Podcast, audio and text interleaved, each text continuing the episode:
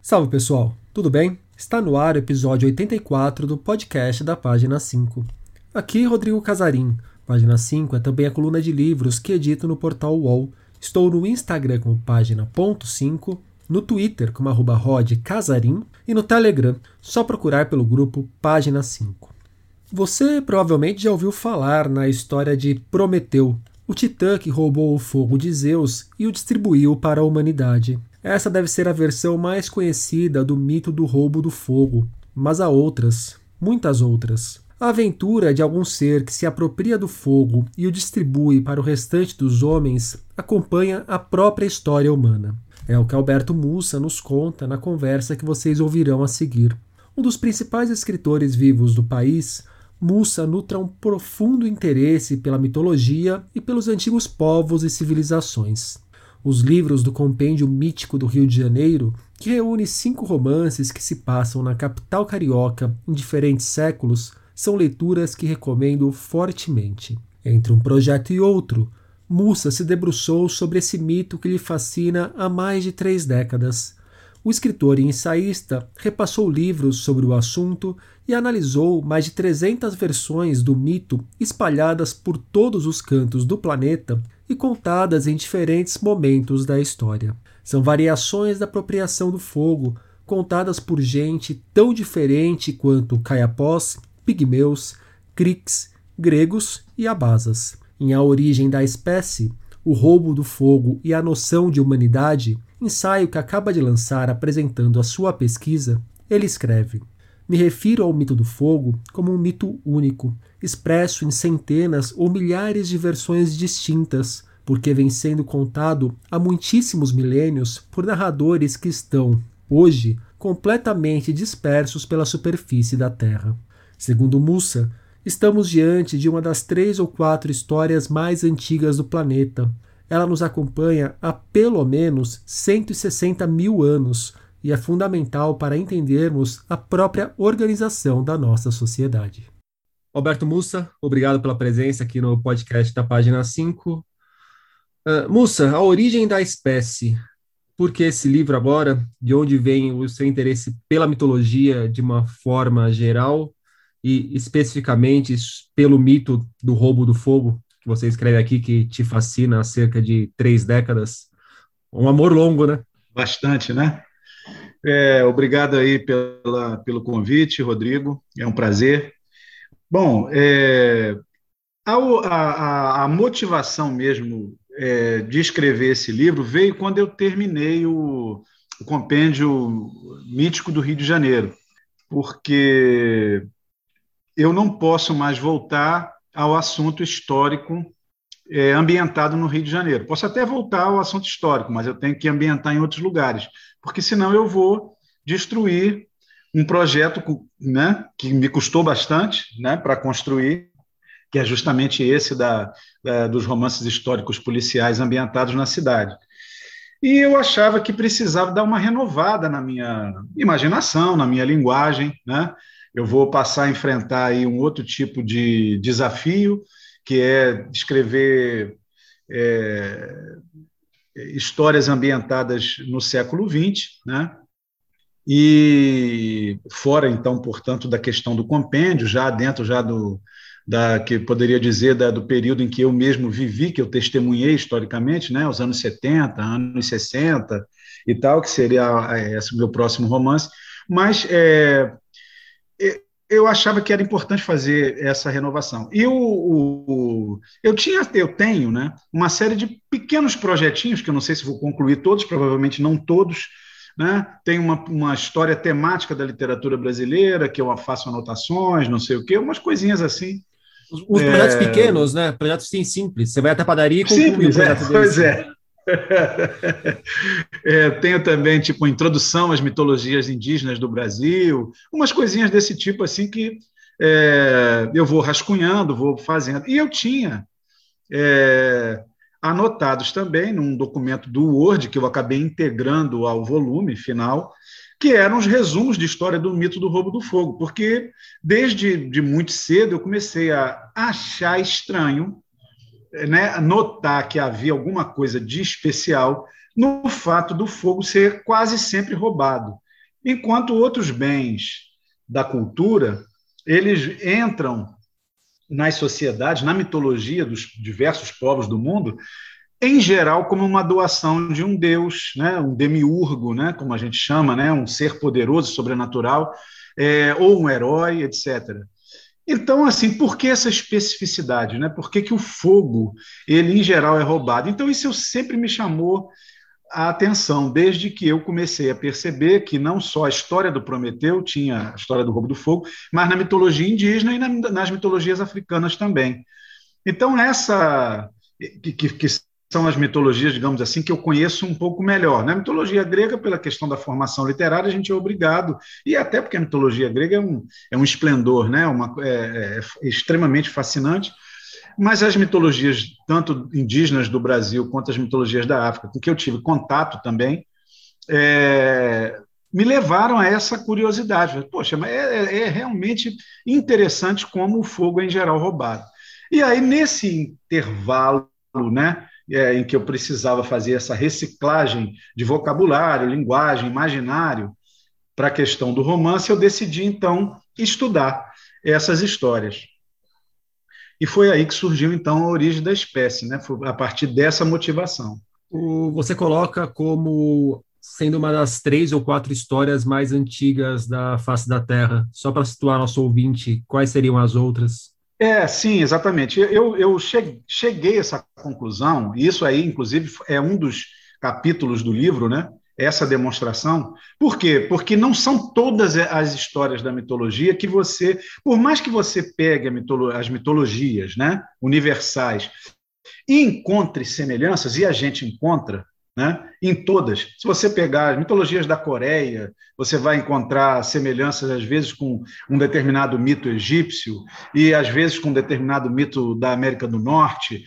Isso tudo é possível, mas há certas histórias, algumas delas, que me parecem são muito recorrentes. Uma delas, além do roubo do fogo, uma outra história que aparece em tudo quanto é lugar é o do dilúvio, a do dilúvio, o mito do dilúvio. Então, um, um mito que aparece, por exemplo, na Bíblia você não encontra a história do roubo do fogo, mas você tem o dilúvio, né? Você tem também uma, uma histórias muito frequentes sobre visita ao mundo dos mortos. Então, as mitologias aparecem, tem um personagem, um determinado personagem, que faz uma visita aos mortos. Então, é o primeiro conhecimento metafísico, provavelmente, né? a entrada no universo dos espíritos, etc. É... Então, eu acho que eu falei três ou quatro, é porque é impreciso, eu não tenho uhum. certeza. Mas as que eu acho que são é, as mais antigas são essas três. É... E, bom, e você você, para explicar, aí começa a entrar no livro propriamente dito. Você, para explicar essa coincidência, você só tem três possibilidades. Ou você tem a coincidência, as pessoas tiveram as mesmas ideias, né? E, e aí você vai ter que jogar também com uma questão de probabilidade, que, pelo senso comum, é quase impossível você imaginar que uma dezenas, centenas de populações humanas têm a mesma ideia na hora de criar seus mitos, seu, seu, seu corpus mitológico. Em lugares a muito segunda, diferentes, em tempos em lugares, muito diferentes, né? Em tempos muito diferentes também, né? A outra questão seria você transmi a transmissão. Pô, alguém inventou e acharam tão legal a historinha que todo mundo passou a contar e todo mundo foi pegando emprestado. Pô, se você pensar no quadro que a humanidade a humanidade ela não nasceu em todos os lugares ao mesmo tempo, ela nasceu num lugar só e ela se expandiu, né? Demograficamente ela foi se expandindo, ela foi colonizando o planeta, né? Foi se espalhando pelos, pelos continentes. Para você é, ter alguém que criou essa história em algum lugar e isso se espalhar por todos os continentes, você vai encontrar uma primeira barreira, porque muitos lugares onde o Homo sapiens está, onde a humanidade está, é, ficaram isolados por dezenas de milênios. Ilhas Andamã, é, a Austrália, a própria, as próprias Américas. Elas estiveram isoladas. A América teve uma, um momento específico em que o Estreito de Bering pôde ser ultrapassado a pé, mas depois o mar voltou a subir de nível e aí você ficou isolado. Então, para você explicar isso, você não consegue, porque essa transmissão. E no próprio livro você aponta também que, mesmo entre as comunidades menos isoladas, não tinha uma troca tão intensa assim para uma história que surge num ponto se alastrar para todas aquelas comunidades ao redor, né?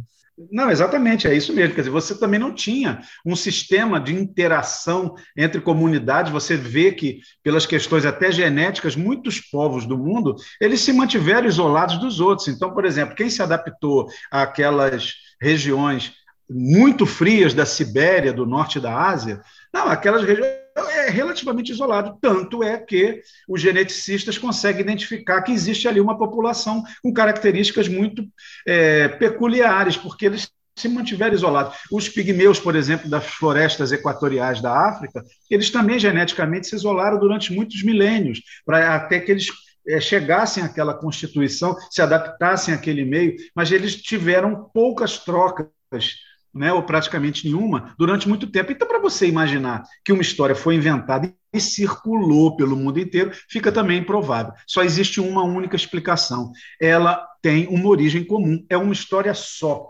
E o é, é, que surgiu num determinado momento e ela foi sendo carregada pelas populações humanas à medida que eles se espalharam pela face da Terra. Então, por isso é que ela é tão antiga. E se você tem segundo também os especialistas, que a humanidade ela tem 330 mil anos, mais ou menos, né?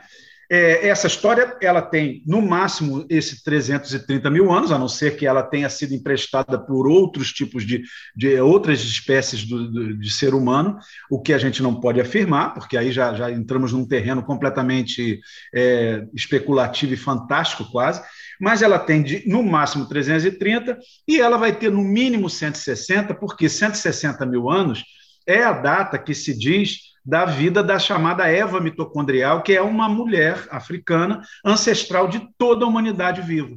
Né? Então, todo mundo que está vivo hoje descende dessa mulher. Então, essa história foi criada pela primeira vez nesse período, quando a humanidade ainda é, era constituída por grupos muito pequenos né, de seres, né, e que não estavam tão espalhados assim. Então, eu situo 160 mil anos, é o mínimo que é de antiguidade que essas histórias, e certamente o dilúvio e a visita aos mortos também está situada nesse período do, do tempo. Então, essa é a primeira, é, digamos assim, o primeiro capítulo, o primeiro movimento do livro, era situar historicamente né, e, e tentar mostrar que essa história não é uma criação independente, ela não é casual, ela existe há muito tempo, e se existe há tanto tempo assim, existe uma importância. Ela tem algo muito profundo a dizer. Não é qualquer coisa que ela carrega na sua mensagem. E aí então vem as outras motivações do livro, né? As outras, os outros capítulos. É bonito pensar numa história que praticamente acompanha a humanidade e segue viva, não? É, pois é, isso, me, isso que me fascinou muito, porque a partir do momento que eu consegui colecionar histórias que estavam espalhadas não só em todos os continentes, mas em culturas muito diferentes e que preenchiam todos os descendentes da Eva mitocondrial, né, dessa mulher, quer dizer, todos os ramos que ela tem, que os geneticistas definiram, você encontra populações que conta histórias do roubo do fogo. Então eu não tive muita dúvida de fazer essa afirmação. Não, essa história é tão antiga, no mínimo, quanto essa mulher. Né? E aí, claro, entra uma parte, uma parte relativamente livre, né? já que se trata de um ensaio, né? dizer, olha, quem contou essa história foi ela mesma, né? Foi a própria Eva, ela contou essa história, suas filhas foram reproduzindo, contando para todo mundo, e aí a, gente tem essa diversidade. Como quem conta um ponto aumenta um ponto, é claro que as versões divergem, mas a essência é, da história original permanece. Né? Como funcionou essas pesquisas? Você foi atrás de mais de 300 variações desse mito. É, deve ter sido um trabalho que exigiu um tanto aí de não só de dedicação para trabalhar em cima do material, mas de busca desse material também. É, pois é, eu tive uma certa facilitação pelo seguinte, porque eu não fiz esse trabalho, não fui o primeiro a fazer. É, apesar das conclusões serem completamente diferentes, os objetivos serem completamente diferentes, dois autores, dois mitólogos, né, estudiosos de mitologia, um deles é o Sir James George Fraser, que é um antropólogo do século XIX, né, hoje muito fora de moda, mas acho que foi muito importante, porque até se ele não tivesse feito o trabalho dele, não surgiriam os questionamentos. Né? Então, às vezes, o, o, o pensador ele é relegado a um segundo plano, porque as ideias deles já estão sendo consideradas é, não válidas, né? É, ultra, ultrapassadas, mas se não fosse o trabalho dele, você não teria o estímulo para o debate, você não cria outras coisas. Então, acho que ainda é uma forma de pensamento muito importante. E ele colecionou, ele tem um livrinho sobre é, origens, é, é, mitos da origem do fogo. E aí ele tem uma coleção de cento e tantos mitos, ou duzentos mitos que seja. Então isso já me ajudou bastante. O que, que eu precisei fazer foi buscar justamente, isso é que deu o maior trabalho, nas famílias de línguas, nas culturas em que não estavam bem representadas no livro dele. Porque na altura em que ele escreveu, não havia ainda também uma coleta né, antropológica de várias mitologias ainda da face da Terra. Então eu tive que correr atrás é, de certas mitologias, e ele também só tratou de culturas orais então, eu tive que ir, por exemplo, onde você tinha é, literatura, no caso, por exemplo, mitologia japonesa, mitologia chinesa, que você já tinha uma tradição literária, ir nesses livros né, e encontrar ou tentar buscar é, mitos do roubo do fogo. Então, o trabalho foi assim: eu parti de uma base já bastante numerosa e fui completando. Né? E o segundo que me ajudou muito também, que trouxe muito material, é o próprio Levi Strauss, que trabalhou especificamente com a, as duas Américas, né, América do Sul e do Norte, é, e que também eu consegui pegar muitos mitos ali. Então, assim, o trabalho foi buscar para preencher as lacunas, né? O caso, por exemplo, o, o, Fraser, ele quase não tinha, é, não tinha muitas coisas da América, das Américas, da América do Sul não tinha quase nada. Então, assim, o Levi Strauss, ele supriu essa essa carência com um monte de exemplos de vários grupos linguísticos e tal. Então, assim, eu fui buscando preencher mais as lacunas. A África foi importante também, eu tive que debruçar mais para buscar, porque era, era, era pouco, pouco volume né, de informação do, do Fraser. Então, foi esse o trabalho. E aí, não só como pesquisador e ensaísta, mas como um contador de histórias também e como um leitor, um grande leitor. Teve algumas versões que mais te chamaram a atenção? Você tem alguma versão favorita? Alguma que te surpreendeu especificamente por algum motivo? É, eu tenho uma versão bem favorita. Eu até digo isso no livro lá, que tem um mito que eu acho é o mais bonito. E ele não só para mim é o mais bonito, mas ele é um dos mais completos, vamos dizer assim. Eu acho que tudo o que eu é, consegui enxergar lendo esses mitos, né? e aí, é claro, é a minha leitura, estão muito bem é, traduzidos nesse mito. É um mito do, dos caiapós, é, que é a história em que o dono do fogo é a onça. Então, a onça é a dona do fogo, e aí você tem um herói chamado Botoque, e o Botoque vai e ele primeiro fica preso, porque é uma história que é, é muito bem trabalhada no livro das mitológicas do Levi-Strauss, mas a partir de um mito bororo e, e ele tem semelhanças, tem relações estruturais com esse mito do, dos caiapós. É, então o herói fica preso num rochedo, porque ele vai com o tio ou um cunhado é, pegar ovos de arara. O, ele joga os ovos, acontece um incidente lá, eles brigam os dois, e o, o, o menino fica lá em cima, o rapazinho fica lá em cima preso. Aí a onça passa, olha a sombra, tenta pegar a sombra, ele acha aquilo engraçado, porque não é ele, é a sombra, então ele ri. Aí ela identifica que ele está lá em cima, diz para ele descer, ele fica com medo, mas acaba descendo. Porque ele também passa fome, né? ele tem que beber da própria urina, os urubus e outros aves é, é, lançam excrementos sobre ele, ele está completamente é, desumanizado ali naquela situação. E aí ele desce e a onça adota ele. Só que a mãe da onça, ou a mulher da onça, não gosta dele, trata ele mal. E aí tem um determinado momento que ela agride ele tal, uma série de situações, não dá a comida para ele, ela tem a, aí ele descobre que existe o alimento cozido, né? E, mas ela não dá, dá os pedaços mais velhos, e aí ele fica com aquele negócio. Até que no final das contas, desse conflito todo, com a história da, da, da, da, mulher da onça, a própria onça, né, que adotou ele, a onça, a onça é, pai adotivo, né, ela ensina para ele o segredo de fazer o arco e flecha e atirar, e manda matar a mulher. Então vai lá e mata. Ele faz isso, mas ao mesmo tempo ele também, quando ele, quando ele faz, a onça está caçando, o pai adotivo está caçando, ele vai lá e pega uma acha em chamas e leva para a aldeia dele. E, e, e, leva, aliás, e leva o alimento cozido e mostra para a aldeia. Acho que é essa a versão. Agora tô, memória pode ter falhado, mas é mais ou menos uma coisa assim. Ou ele leva a própria acha, ou ele leva o alimento cozido e mostra para o pessoal: olha aqui, ó, olha isso daqui. Aí ele é reconhecido na aldeia, todo mundo já tinha desaparecido, todo mundo achava que ele estava morto, mas ele leva e a, eles comem, acham aquilo espetacular e falam assim: vamos roubar o fogo para fazer esse alimento cozido. E aí eles vão, né? Quando ele leva o fogo, eles aí ajudam vários, se transformam em animais, tem a anta, eh, vários pássaros e tal, e aí eles conseguem roubar, carregam a tora de jatobá que está ardendo com, com o fogo, a onça fica sem o fogo, né? A onça fica sem o fogo. E, é, e, e jura então, que só vai comer carne crua, implicitamente dizendo o quê? Vou comer vocês também.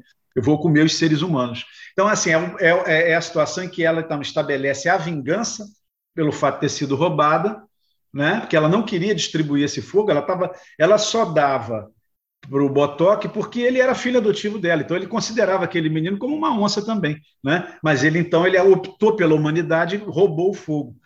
E aí ela é, passa a fazer isso, e aí tem um final muito poético que diz assim: do fogo, a onça só ficou com brilho nos olhos, com reflexo. Então, assim, ela, então, e a onça, com né, os felinos em geral, têm esses olhos que brilham no escuro, né? Então, assim, é o reflexo do fogo antigo que ela, de que ela, ela, ela era dona, que ficou permanecendo nos olhos. Então, acho essa imagem também, e a gente vê por exemplo, que como as próprias origens da poesia, né, tudo isso está prefigurado na mitologia é, oral, né, na, na, nas narrativas orais. Então, nós somos só descendentes é, dessa humanidade primordial e a gente tem tecnologias, né, como a escrita, que é uma, uma tecnologia, o alfabeto, né, como o papel, o livro, e a gente pode, é, talvez, fazer coisas que eles não faziam, mas nós não somos melhores que eles e não criamos coisas mais bonitas que eles criam também, é, que eles criaram. Né? Então, nós somos só uma continuação, modificada pela tecnologia, mas a essência é igual. Eu acho isso uma coisa muito importante, porque a gente tem uma noção muito presente né, de que os homens antigos, a humanidade antiga, arcaica, era brutal e selvagem, como se a moral tivesse melhorado. E eu não acredito nisso. É... Eu não acredito nisso. É, é uma arrogância que os últimos anos aí também, eu acho que muita gente parou de acreditar nessa balela, né? Bom, eu espero que sim, né? Mas é comum essa representação do homem primordial, para não, não usar a palavra primitivo, que pode ter outra conotação, mas o homem arcaico, a humanidade arcaica, né, é, como brutal. Então, por exemplo, você vê no próprio filme A Guerra do Fogo, que trata do fogo, né, a, a humanidade sem fogo, que conserva, que não sabe produzir o fogo, é a que estupra, é a que mata indiscriminadamente, quer dizer, ela está mergulhada na violência, pura e simples. E aí, depois, quando passa a controlar o fogo, surge o amor, o amor romântico, porque o casal termina o filme lá olhando para a lua, ele acariciando a barriga dela grávida e não sei o quê. Quer dizer, então associa a evolução moral ou a afetividade ao desenvolvimento tecnológico. E isso é um erro que eu acho muito grave, né? porque é um pensamento evolucionista. Né? E eu não tenho, eu tenho, quer dizer, eu tenho certeza que evolução nós não, não temos. A gente modifica, mas nós não melhoramos. Né? E o nosso governo mostra isso, né? Mussa, algumas partes do livro que eu juntei aqui para fazer uma pergunta para você, uma pergunta bem básica, mas eu vou fazer, vou trazer essas informações para contextualizar também quem está ouvindo. Uh, de 328 mitos sobre a origem do fogo, 195 ou 60% se encaixam no fogo roubado, e roubado por meio da, da trapaça normalmente. Aí mais para frente uhum. você escreve: no imaginário pré-histórico se dá o inverso. O ladrão é astuto, é trapaceiro, é malandro. O ladrão do fogo, nos mitos mais arcaicos, se sobrepõe por sua inteligência. Violento na, na mentalidade paleolítica é o dono egoísta, entre poderoso, demiúrgico e às vezes covarde, a ponto de se vingar dos fracos. Ah, como que a gente deve encarar simbolicamente esse roubo, Mussa? Porque me parece um roubo muito diferente da ideia de roubo que a gente tem hoje. Esse negócio Sim, de é, se é. apropriar da propriedade privada de outro. Ali é uma coisa de você de contribuir para o coletivo mesmo, né? É, exatamente. Então, é, uma das interpretações, quer dizer, é, que é fundamental, que a gente percebe, é que nos mitos do roubo do fogo, o ladrão não rouba para si. Não é apenas é, a transferência do bem. Né? Foi transferido de, de, do dono original para um segundo dono, e que vai manter a mesma postura egoísta do, do, do, do dono original. Porque o dono original, aí na reconstituição das personagens do mito, da trama básica do mito é que eu chego à conclusão que o dono ele é um demiurgo poderoso, né? habitante do céu e egoísta, ele não doa para ninguém o fogo. O ladrão ele é, ele é mais fraco que o dono, mas ele é mais inteligente, porque ele trapaceando, ele usando a astúcia, ele consegue roubar de um ser que é mais poderoso que ele. Tão mais poderoso que também o pune, né? consegue castigá-lo, em geral. Né? Também é, é, são muito frequentes as, as histórias em que o dono do fogo se vinga, como no caso da onça que passou então a comer os seres humanos, né? Ela é um predador do homem. E por que isso? Porque o roubo do fogo ele traz uma ideologia fundamental que é a do compartilhamento do bem. O fogo então ele, ele, ele com a ideia do compartilhamento você cria a noção de sociedade. O mito do roubo do fogo é aquele que explica a origem da sociedade humana, que é baseada no compartilhamento. E eu estou falando de sociedade, sociedades de modelo arcaico, que são as sociedades descritas pelos etnólogos, né? Quando vão à África, quando vão ao sul da Ásia, quando vêm nas Américas, eles encontraram povos que viviam ainda num sistema, numa forma de vida mais arcaica, em que a base da social é a troca. A troca de esposos, né? Porque existe a regra do incesto, e a troca de bens. Né? Por exemplo, existe um tabu muito comum que é o que o caçador que caça, abate um animal, ele não come a carne do, do animal que ele, que ele abateu. Mas por que, que ele é proibido de comer a carne? Ele, ele não só não pode comer sozinho, exclusivamente, como ele não pode comer nada. Ele tem que comer um de um outro animal que é outro pessoa da tribo dele, da aldeia dele, tem abatido. Ele mesmo não pode comer. Por quê? Porque é, é uma regra para enfatizar a necessidade do compartilhamento. O, esse roubo, a gente está usando uma palavra ocidental que traz um conceito de ideia de propriedade privada. Mas o que o mito do fogo diz é que bens fundamentais não podem ser exclusivos. Eles têm que ser públicos, eles têm que ser coletivos. Né? Então, o fogo, como era fundamental, ele tem que ser um bem coletivo. A caça é um bem fundamental, o alimento cozido é um bem fundamental, tem que ser coletivo.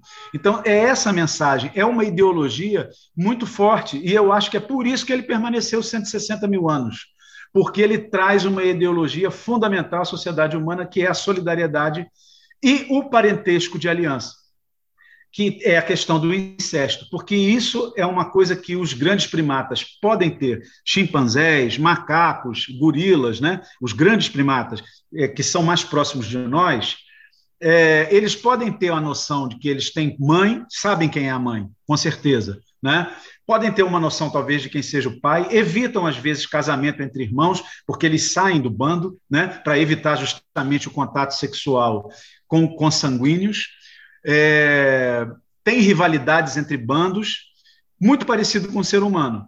Agora, eles não têm o cunhado, eles não têm essa noção, eles não têm o sogro, eles não têm a sogra, não têm o genro, não têm a nora. Então, essa noção de aliança é exclusivamente humana.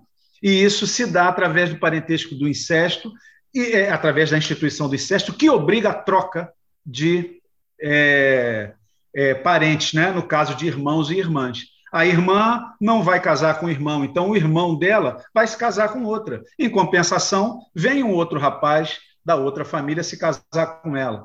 Agora, se não, não houvesse essa regra, você poderia ter o casamento entre irmãos. Né? Essa regra só existe e ela é completamente universal na humanidade, porque você tem a ideia do compartilhamento. E quem conta essa história antigamente, é, o mito que traduz essa ideia é o mito do roubo do fogo, porque ele, o roubo, depois de roubado, ele é compartilhado. Ah, já respondeu outras duas perguntas minhas, que seria sobre esse olhar atento que a gente tem que ter para a palavra roubo, para não encarar o roubo com o mesmo peso que a gente encara o roubo do celular na esquina, e essa questão é. do, do, incesto que você constrói mais para o final do livro também. Então, eu vou puxar uma outra questão que está no começo do, do livro, aliás, bem no começo, que eu achei super curioso. Pessoas próximas, amigas com quem comentei o plano deste livro, chegaram a me desaconselhar, a pedir que eu não o publicasse, já que um tema como esse não calha bem a um romancista. É, por que, que não calha bem a um romancista um tema como esse? É, é cafona falar de mito ou uma coisa assim? Não, é porque eu não sou um especialista rigorosamente em nada das, é, da bibliografia que eu li, né, para poder chegar a essas conclusões. Então, assim, eu li é, não só os, os, livros dos etnólogos né, e mitólogos, mas também teorias sobre mito. Eu estudei a evolução humana, fui estudar genética, fui estudar pré-história, arqueologia. Então, começar, entrei num universo que o único desses universos que eu tive um contato que poderia se chamar profissional, eu iria ser, não fui porque eu tive que abandonar, porque é, eu estava começando a minha carreira de linguista, né? Quando surgiu o plano Collor. E aí eu tive que abandonar a universidade. Eu tinha vontade de ser professor, eu estava me encaminhando, esperando um concurso público próximo, que eu pudesse fazer um concurso e entrar numa universidade e ser professor e desenvolver minha carreira de carreira acadêmica de linguista. Eu estudava, né, eu já tinha trabalhado com as línguas africanas no mestrado, e passei, e por isso que eu conhecia mais a mitologia africana, e passei a estudar as línguas tupis brasileiras, por isso que eu também comecei a estudar a mitologia indígena do Brasil. E me identifiquei muito com ela, inclusive. Né? E é uma língua que eu ainda estudo até hoje, o tupi antigo, me interessa muito. É... Mas, é, é... assim, eu, eu, eu, não, eu também não continuei né? É, como um linguista, eu não, eu não, acompanho mais as publicações científicas, eu não acompanho as teses, eu não estou tão antenado com as modificações. Eu reli, né, ou comecei a, a, ler também livros de linguística, origem da linguagem, mas que já tinha informações de, de, de 30 anos aí que eu não acompanhei profissionalmente, vamos dizer assim. Então, é, isso é que eu quis dizer com essa brincadeirinha da, do início da, do livro. Claro que muitas pessoas não chegaram a me dizer para não publicar, isso aí é claro que é só uma brincadeira, mas é, disseram que. É, assim: ó, você vai receber críticas, porque você é um leigo. E você está entrando aí, você está discutindo coisas sobre evolução humana, pré-história, origem da linguagem, uma série de coisas. Aí eu, eu quis advertir com isso daí, apenas que eu me considerava é, livre como um ensaísta, literário para discutir uma coisa que é narrativa, interpretar narrativa, uma coisa que as pessoas da área da literatura fazem. Você interpreta textos, né? Agora, se o texto é um mito ou não é um mito, tudo bem. O antropólogo ele vai ter a visão dele a respeito daquele, da, daquele, daquele assunto, mas o leitor o escritor, o crítico literário, ele também pode olhar para o mito como uma narrativa e tentar interpretar e tentar entender. Eu acho que não é uma coisa que entra em conflito com outra, apenas é uma abordagem distinta. É isso que eu quis dizer, entendeu? Afinal, ninguém é o detentor absoluto do conhecimento, e também se todo problema da vida fosse só receber crítica pelo trabalho, seria um mundo mais tranquilo, né? é, pois é, exatamente. Mas assim, é óbvio que você é, quando escreve qualquer livro, e não só um livro de ensaio, mas qualquer livro de ficção, você está sujeito a uma crítica. Isso faz parte do jogo, isso não deve afugentar ninguém é, da, do, se tem vontade de escrever alguma coisa, porque faz parte. E assim, as críticas às vezes são importantes. Eu, eu acho que eu evoluí é, muito mais na minha carreira recebendo críticas do que elogios, porque quando você recebe uma crítica e você entende aquilo que a pessoa está querendo dizer, você pode. É, o primeiro movimento é você, às vezes, querer se defender, mas às vezes não é bom. Às vezes, você, é, é às vezes é bom você perceber que existe ali alguma coisa importante que está sendo dita e tentar é, melhorar. E aconteceu isso comigo. É, não sei se, se eu tenho tempo para contar o caso, mas no caso do romance, que é um livro de contos, né, o Movimento Pendular, que foi classificado como romance porque é um, ele é intrincado, né, as histórias são muito é, ligadas entre si, mas é um livro de contos. É, esse livro eu recebi uma crítica de um cara chamado é, Flávio Carneiro, que hoje é meu amigo, eu não conhecia ele pessoalmente, e ele disse que achava que o livro era interessante, mas tinha excessos. Tinha muitas notas de pé de página, tinha muita é, é, elaboração matemática intelectualizante, né? intelectual, intelectualizante, e outros amigos que leram também falaram assim, não, realmente é um livro mais difícil, é um livro que eu me lembro de um amigo meu, que é o Simas, né, todo mundo conhece, e você conhece também, né, que ele me disse o seguinte, pô, não é um livro para você levar para a cama de noite, quando você, de um, depois de uma jornada de trabalho, porque ele vai exigir um nível de atenção muito grande, né?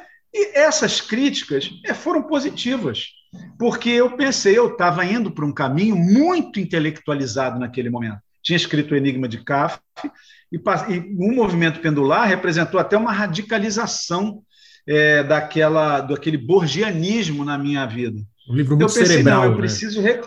É muito cerebral, excessivamente cerebral. E assim, por mais que eu seja um livro que possa ter seus méritos, ele certamente não é um livro para ser lido amplamente. E a, as prestações de contas da minha editora, da Record, mostram isso.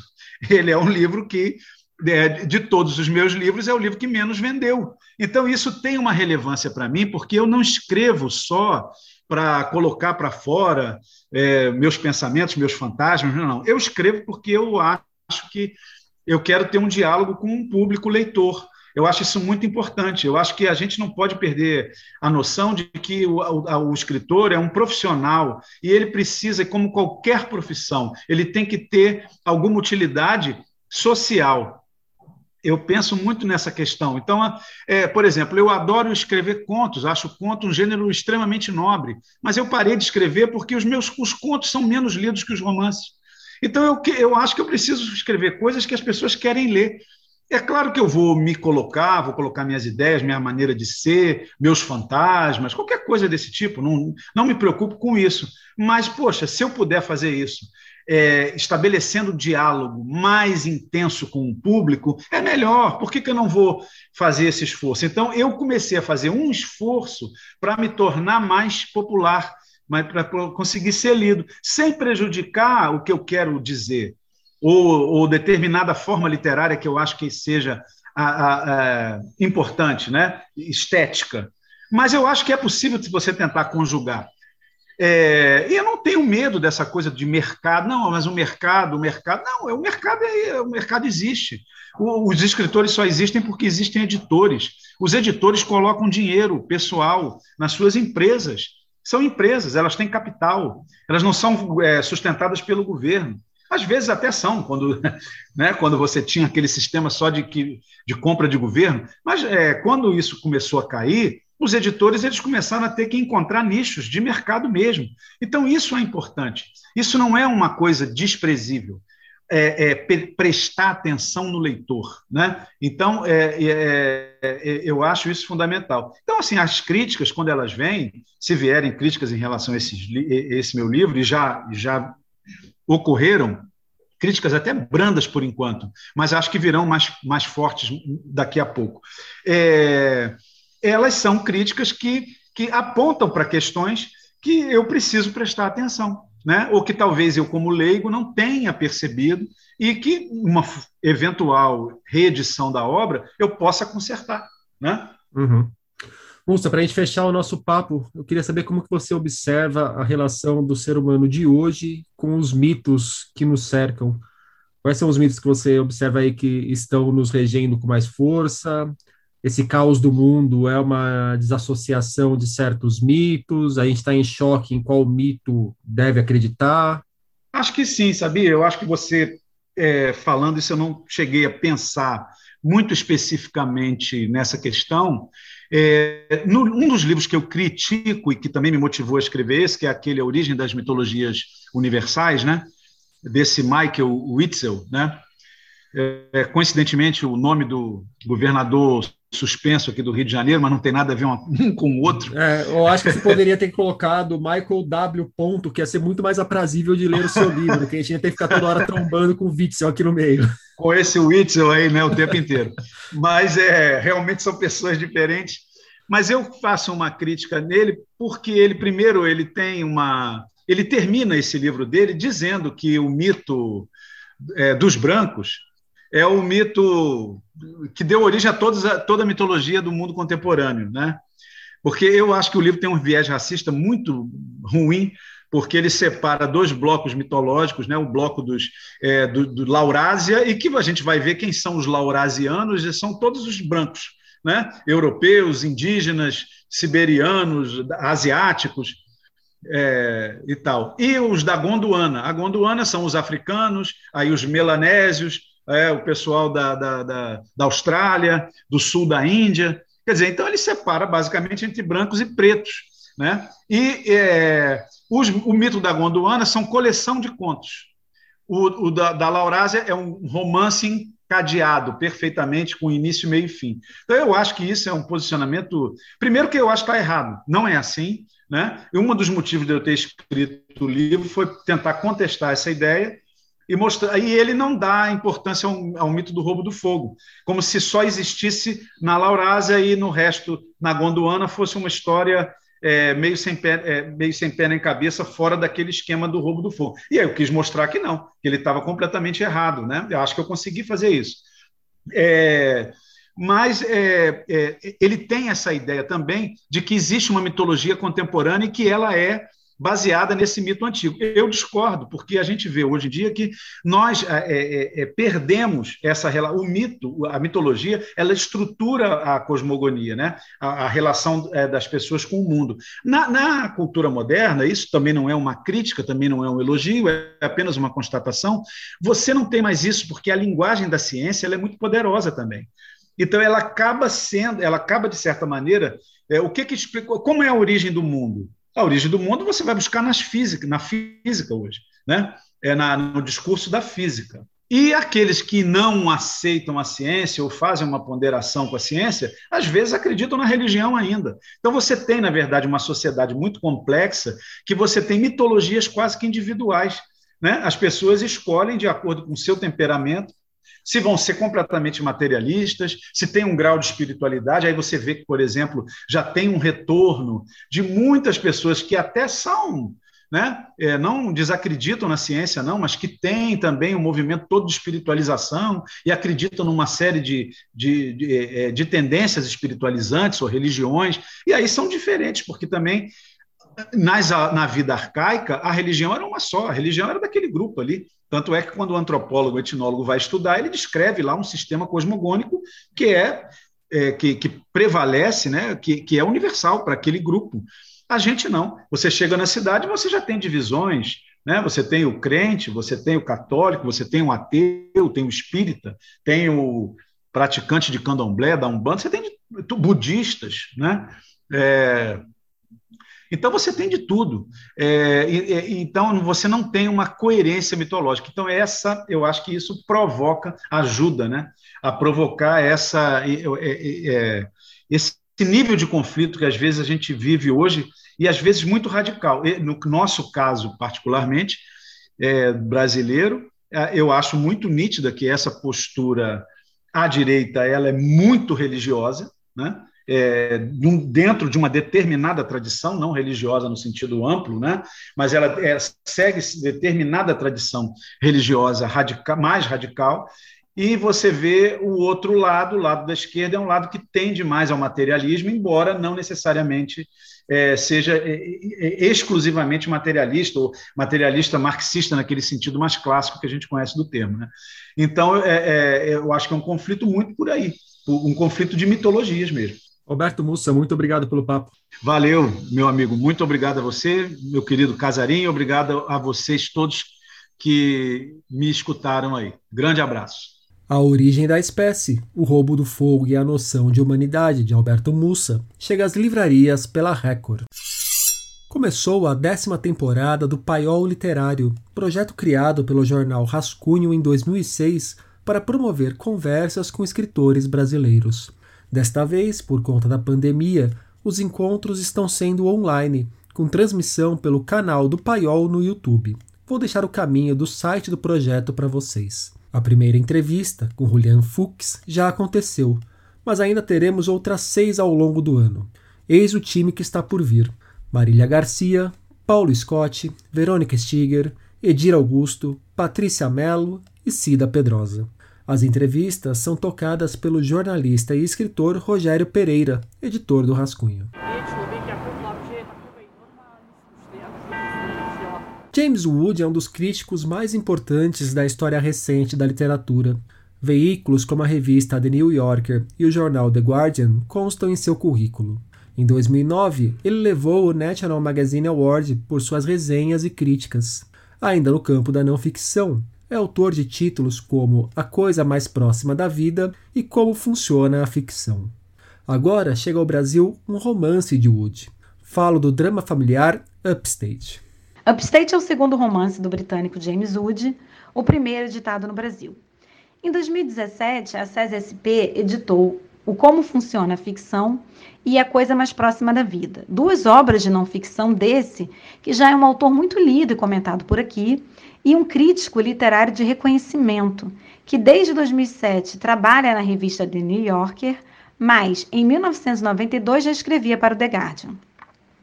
Contudo, nessa nova obra, o que é mais significativo ao nosso ver é o movimento de coragem do autor que transita da metalinguagem da crítica literária às metáforas do romance, ao colocar-se no outro lado, se é que podemos dizer assim, dessa relação autor-crítico, crítico-autor.